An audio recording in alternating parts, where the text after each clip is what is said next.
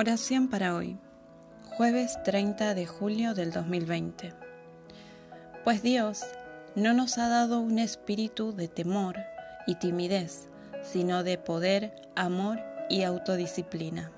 Primera Timoteo 1:7. Señor y Dios nuestro, nosotros somos tus hijos.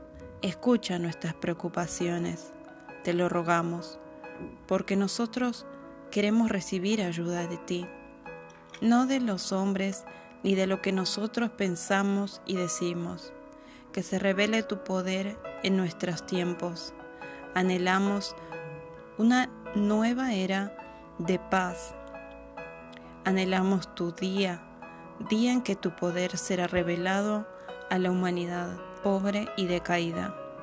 Permanece con nosotros y dale a nuestro corazón lo que se quedará con nosotros, la fuerza y misericordia de Jesucristo. Amén.